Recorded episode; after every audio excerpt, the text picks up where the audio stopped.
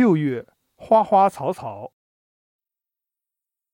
花花草草这个词很厉害，一般只有两种语境，这四个字才会同时出现。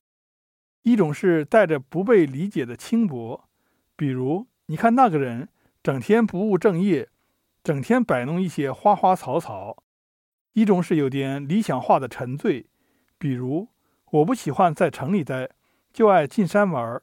和那些花花草草一起生活，两种语境都很特别。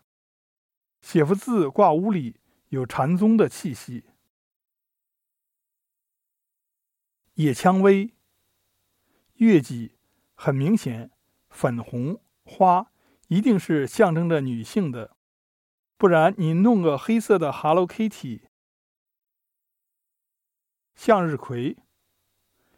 月见草，听名字就知道不是给太阳开的。这只蜜蜂应该是晕蜜了，像个醉汉。六月麦收，